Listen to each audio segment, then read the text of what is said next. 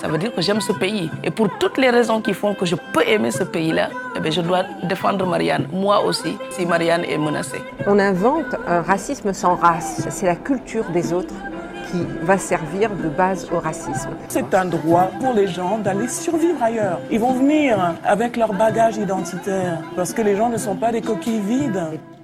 Bienvenue sur le podcast de Azmarie.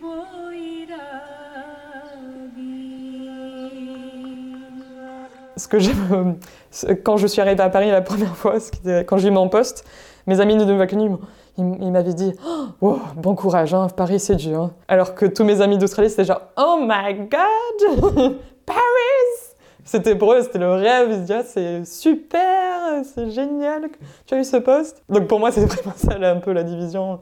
Bonjour à toutes et à tous et bienvenue au huitième épisode des podcasts d'Azmarie. Je suis Marine, bénévole de l'association Azmarie. Aujourd'hui nous donnons la parole à Coralie. Coralie est franco-australienne, elle a grandi en Nouvelle-Calédonie, elle vit en France depuis quelques années. Très bonne écoute. Euh, je m'appelle Coralie. Euh, j'ai aujourd'hui j'ai 28 ans.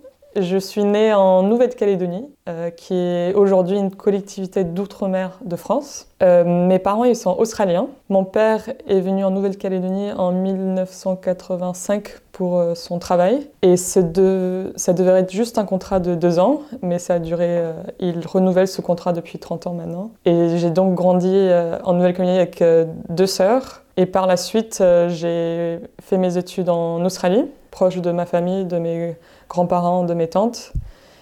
Après mes études en Australie, j'ai fait un master en Écosse et par la suite, j'ai eu mon premier poste à Paris. Donc moi, je suis, donc, je suis née de parents australiens, donc eu, euh, je suis née australienne. Je suis devenue française à l'âge de 13 ans, car à ce moment-là, ma mère, a postulé pour la nationalité française. Et euh, à cette époque, je trouve c'est intéressant, c'est que hum, tu ne pouvais pas avoir de passeport en Australie. Donc elle avait fait le choix de laisser tomber son passeport australien pour avoir, enfin pour essayer d'avoir le passeport euh, français, pour nous laisser le choix de, quelle nationalité on voulait choisir. Car à l'époque, on allait à l'école française. J'ai appris à lire et écrire en français avant, euh, avant l'anglais. Euh, mais par la suite, en fait, la loi elle a changé et du coup, on a pu avoir les deux passeports en même temps. et moi, j'avais 13 ans à l'époque. Bizarrement, ma grande sœur, elle a eu à la naissance la nationalité française. et quand je suis née, ils ne me l'ont pas donné, donc ma mère, elle n'a rien dit. Et on a, continué. Et c'est à 13 ans que j'ai eu la nationalité française et ma petite sœur aussi. Et depuis, après, mon père, il a postulé aussi. Donc maintenant, on est tous binationales on m'avait posé la question si je me définissais comme une migrante. Et, euh, c'est vrai, je, bouge, euh, j'ai voyagé pour le travail. Je suis aujourd'hui à Paris euh, pour mon travail. Donc je peux me considérer comme immigrante économique en quelque sorte. Car c'est vrai, en Nouvelle-Calédonie, quasiment tout le monde part après le baccalauréat. On peut avoir le baccalauréat français en Nouvelle-Calédonie, mais il faut partir pour avoir des études supérieures. Il y a une université en Nouvelle-Calédonie, mais elle est pas, enfin c'est pas la meilleure. Enfin souvent beaucoup de personnes partent. Il y a une école de commerce aussi, mais les personnes euh, vont souvent partir, au moins même pour leur première expérience de travail. La majorité partent, mais il y a des gens qui restent pour faire leurs études et restent et ils travaillent. Euh, il y a aussi un système de bourse. Donc, euh, le, gouvernement de Nouvelle-Calédonie propose des bourses pour faire leurs études aux étudiants pour aller étudier en France, mais à condition qu'ils reviennent et travailler sur le territoire euh, de Nouvelle-Calédonie pendant 5 ans après environ. Mais moi, j'ai eu de la chance parce que j'avais l'option d'aller faire mes études en Australie. Mes parents m'ont élevé dans un peu une culture australienne, mais j'ai jamais vraiment vécu là-bas. Donc pour moi, c'était un peu un choix euh, un peu évident parce que aussi c'était plus proche de la Nouvelle-Calédonie. Je pouvais rentrer plus facilement que de venir en France. Et là, j'ai pu découvrir un peu, euh, un peu cette culture australienne, vivre vraiment dans une culture australienne que j'avais jamais vraiment connue. Et en fait, c'est vraiment à ce moment-là que je me suis posé beaucoup de questions identitaires parce que en Nouvelle-Calédonie, euh, quand j'étais à l'école, on m'appelait j'étais l'Australienne. Pour tout le monde, j'étais l'Australienne. Euh, donc ça m'allait, enfin voilà. Mais je parle anglais à la maison, mes parents euh, ils parlent anglais. Et donc ma première année d'université à Sydney, donc les gens me venaient ah tu viens d'où, t'as fait où ton, ton école, ton lycée, c'est un peu les questions que tu poses euh, ta première année d'université. Et j'ai dit ah je suis australienne et j'ai oui voilà j'ai grandi en Nouvelle-Calédonie. Et là ben, on me disait bah non t'es pas australienne. Et c'est là où je pense que beaucoup de questions ont été soulevées et euh, que j'ai un peu fait ce travail de comprendre mieux euh, c'est quoi ça. Enfin, j'ai un peu un pied un peu partout euh, dans le monde, on va dire. J'avais une grand-mère qui était à Sydney, donc le week-end j'y allais, donc c'était un peu ce luxe de pouvoir visiter la famille. Et j'avais une autre grand-mère qui était dans les Blue Mountains, donc c'est à une heure, deux heures de Sydney. Et j'avais des oncles. Mais c'était. Je les voyais qu'une fois par an, donc j'ai dû apprendre à les connaître aussi. C'était aussi un autre. euh, Donc c'était super, mais ouais, c'était aussi un peu à réapprendre à connaître ce côté, euh, enfin de moi-même aussi. Donc à la fin de mes études, euh, j'avais fait une licence de sciences à Sydney. J'ai eu un stage en Tasmanie, donc c'est l'île au sud d'Australie. Donc je faisais des statistiques, je modélisais une population de baleines. Donc en écologie, c'est des statistiques écologiques. Et il y avait un groupe de chercheurs qui avaient créé ces méthodes qui, qui étaient dans une université en Écosse. Donc j'étais très intéressée par euh, ce domaine et je voulais euh, voilà, pousser un peu plus euh, dans mes études. Donc j'ai postulé pour ce master. Aussi, un- une chose, c'est qu'en Australie, c'est ils rêvent d'aller en Europe. Ils ont ce rêve d'aller voyager, de voir le monde, de visiter. Et ils me disaient que je, me rendais compte de ma chance d'avoir la, nationalité, française, de pouvoir vivre et travailler en Europe en fait. Et ça, je me suis vraiment rendu compte en Australie. Alors qu'en Nouvelle-Calédonie, voilà, c'est pas aussi, ça fait, ça vend pas autant de rêves que pour les Australiens et l'Europe. Enfin, pour beaucoup de mes amis en Nouvelle-Calédonie, c'est plutôt, euh, voilà, tu vas faire tes études, mais tu rentres en Nouvelle-Calédonie après. C'est moins, tu vas pas faire ta vie euh, forcément en, Europe. Je veux pas dire que c'est tous mes amis qui, rentrent en- qui vont rentrer après. Il y en a qui restent en France, qui vont faire leur vie. Mais euh, c'est un peu ce côté, c'est vraiment dur. C'est, tu viens d'une île tropicale et tu pars vraiment à l'autre bout du monde. Il faut prendre, pour rentrer, il faut minimum deux avions. Ça coûte, enfin, ça coûte très cher. T'es vraiment déconnecté, quoi. Donc, euh, à moins d'avoir vraiment un projet personnel, ouais, c'est rare que euh, les personnes restent en France ou aient envie de rester en France. Ou à moins d'avoir de la famille, en fait, en France. Je me voyais pas vivre à Paris. Quand j'ai accepté ce poste, c'était plus pour le poste et moins pour la ville. Euh, je- j'ai eu un poste de data scientist à Paris, donc c'était mon premier, mon premier poste euh, après mon master. Et euh, en fait, à l'époque, quand je postulais pour des- mon premier travail, je, je regardais un peu partout et je voulais surtout. J'étais très intéressée par Berlin ou Madrid.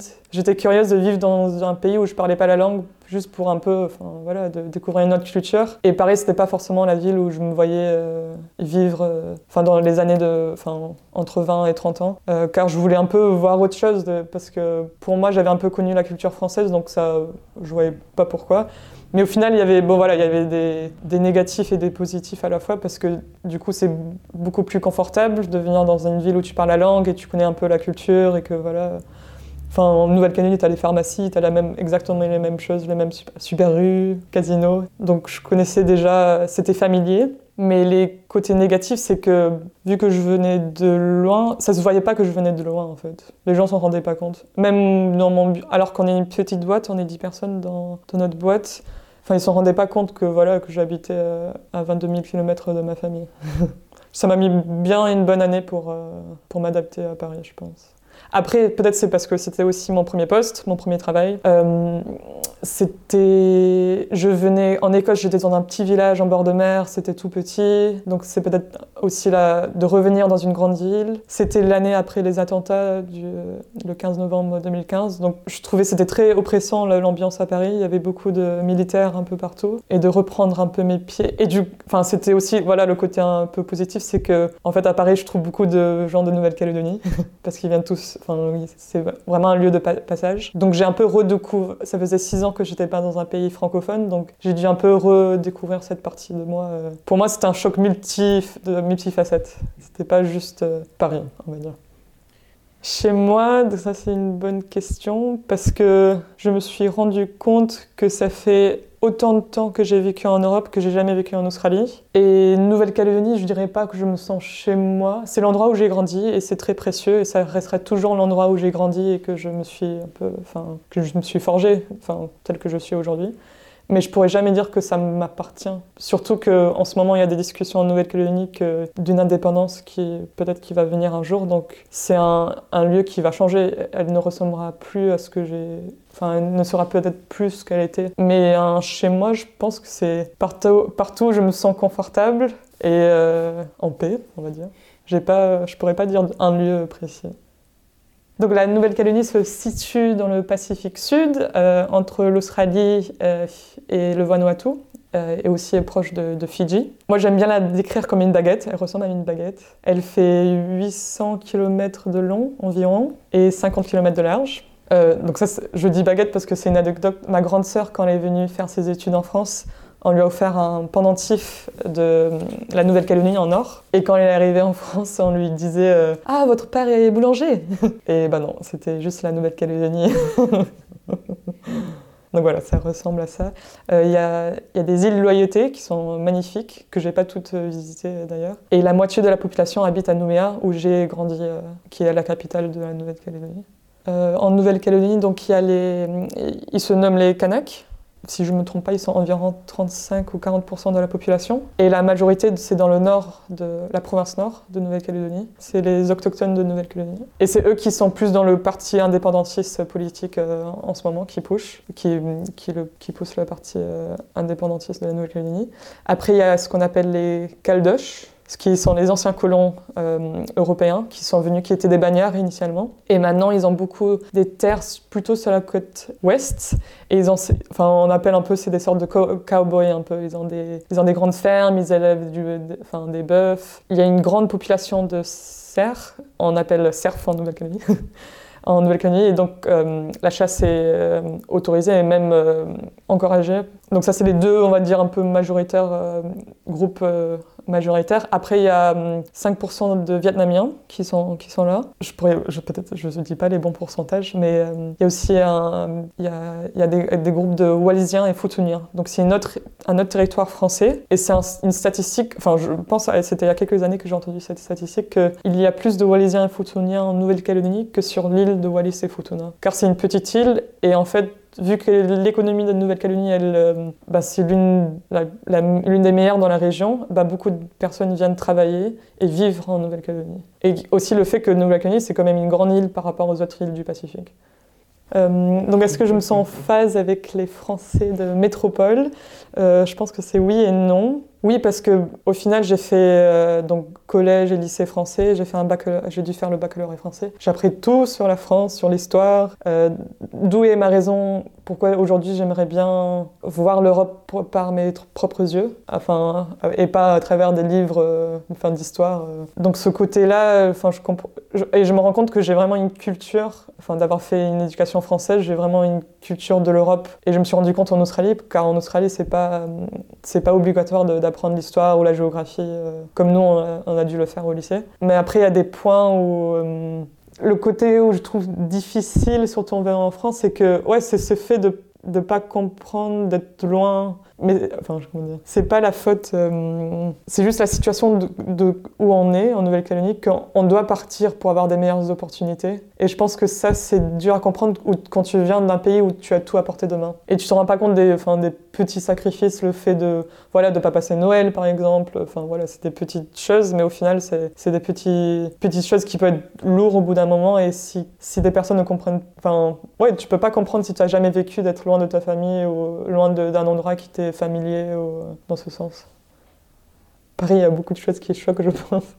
Euh, moi, c'était bah, l'odeur aussi dans les métros. Juste le métro en général, je trouve ça. Ça m'a bien pris six mois, je pense, de m'adapter au métro euh, parce que je devais aller au travail tous les jours. Je prenais le métro 30 minutes. Et c'est fatigant. parce que le premier mois, je regardais tout le monde, je souriais, je disais pardon, merci. Et tu peux pas. En fait, tu peux pas faire ça avec tout le monde. euh, Tu te fatigues au, bout d'un moment. Donc, euh, il faut rester un peu dans sa bulle et tu peux voilà, tu peux t'excuser, mais pas à chaque personne qui passe avec toi. Mais ça, c'est aussi peut-être lié que j'étais dans un petit village avant, donc j'étais plus proche avec les gens. Et là, fallait juste, euh, voilà, tu faisais partie, tu étais juste quelqu'un d'autre euh, dans une masse de personnes. euh. Et ça, je trouvais, c'était c'était très éprouvant et long, ouais, le système de métro. Et en même temps, c'est juste incroyable aussi qu'on puisse vivre dans une ville qui marche comme ça et qu'il y a ces métros partout. C'est comme Paris, enfin, c'est ce que je voulais. Je me suis dit, Paris, c'est comme une passoire, en fait. Il y a des. Les métros, il y en a partout, c'est incroyable que ça marche et que ça tourne toujours. Donc je euh, maintenant, je suis un peu plus. Enfin, j'essaie de voir ça un peu plus poétiquement. ouais, non, c'est Paris, c'est vraiment.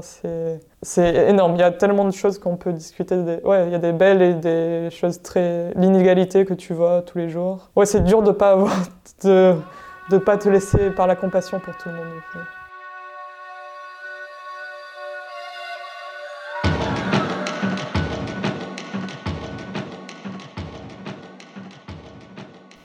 le fromage Pour de vrai, tu peux jamais trouver le rayon fromage au supermarché comme tu, tu en trouves en France. Et de yaourt. Ça, c'est un truc, ouais. Tu peux pas trouver le même.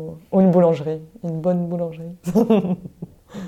Après, je sais pas si c'est juste Paris, mais c'est le fait d'avoir plein de personnes de partout et tu peux avoir vraiment des idées. Ça, je trouve ça incroyable, que tu peux faire des rencontres géniales et tu peux parler de plein de choses et que tu as des idées un peu... J'ai beaucoup appris à Paris, en fait. Ça m'a beaucoup ouvert les yeux sur le monde et, pas juste d'une vision un peu microscopique euh, de mon monde, que ce soit en Australie ou en Nouvelle-Calédonie. Je pense que pas mal de, fois, on se regarde juste une petite vision du monde. Euh, le racisme en France, pour moi, je sais pas, je sais pas. Bah, j'en ai, moi, j'en ai pas subi. euh, Donc, vu que mes parents sont australiens, donc je ressemble à une, australienne et que mes ancêtres ils sont des bagnards de- d'Irlande et d'Angleterre. Donc, euh, en fait, je ressemble à quelqu'un qui a grandi en France en soi. Et c'est ce qui m'avait un peu fait de. c'est marrant parce que c'est ce qui m'a fait de la peine quand j'étais arrivée parce que on pouvait pas voir juste en me regardant que je venais de loin. Enfin, voilà, c'est ce que c'est. On peut pas savoir que j'ai grandi dans une île euh, dans le Pacifique. Mais euh, de ce que d'autres amis ont vécu, euh, ouais, je crois que ça peut être dur d'être dans des situations, surtout dans le travail. Je pense quand tu essaies de monter ou de, chercher des opportunités, je pense qu'il y a beaucoup de portes qui se ferment par rapport à des apparences ou à d'où tu viens. Et je trouve, ça rude, surtout à Paris où tu penses que tout est possible. euh, Ouais, c'est dur.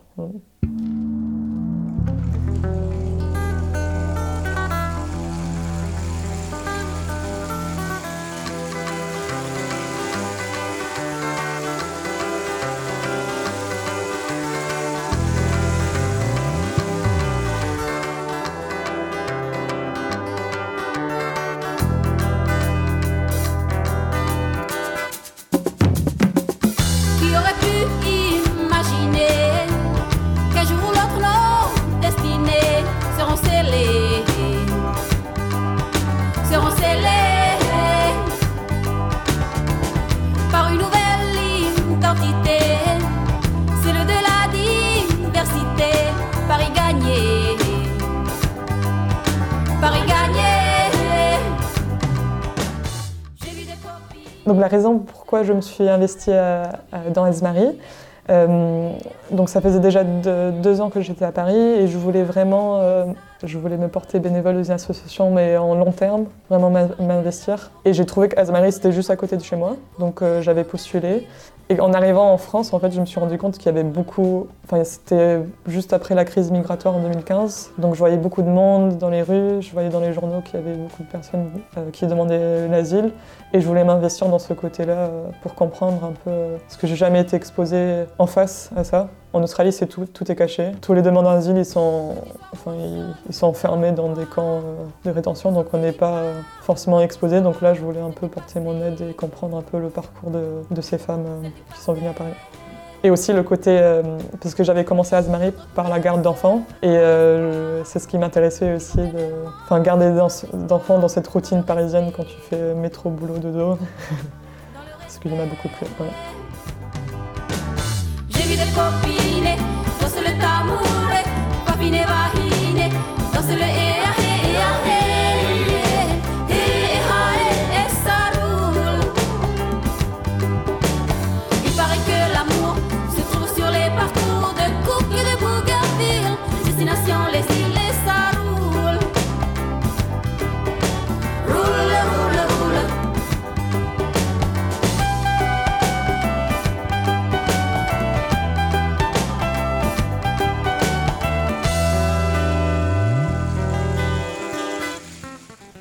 Culturellement, euh, de ce que je sais à Nouméa, il y a une forme de ségrégation, surtout entre euh, les, on va dire, enfin, les Kanaks. Ils sont pas forcément dans les quartiers les plus riches. À Nouméa, il faut aussi savoir qu'il y a beaucoup d'expatriés, ce qu'on peut appeler d'expatriés de grandes entreprises, qui se trouvent aussi dans, dans ces quartiers plus chics, on va dire, de Nouméa. Mais c'est vrai qu'il manque, il n'y a pas forcément beaucoup de culture de kanak dans notre vie quotidienne, euh, on va dire à Nouméa, dans la capitale. Par contre, si on va dans des tribus, des, villages dans le nord, moi j'étais déjà invitée à, assister au festival de l'igname. Donc l'igname, c'est un, un légume qui pousse sous terre. Et euh, dans la culture kanak, c'est très important de, quand tu cultives la, première, euh, l'ouverture de la saison de l'igname, c'est de le manger tous ensemble. Malheureusement, j'ai pas pu y participer euh, parce que comme beaucoup de choses se passent à Nouméa, ben voilà, pour partir, enfin ça prend bien un week-end ou une semaine. Mais c'est des choses que si jamais je devrais retourner ou m'installer quelques mois, j'aimerais bien plus faire ce côté-là, euh, découvrir plus la culture kanak euh, aux alentours, aux alentours de Nouméa.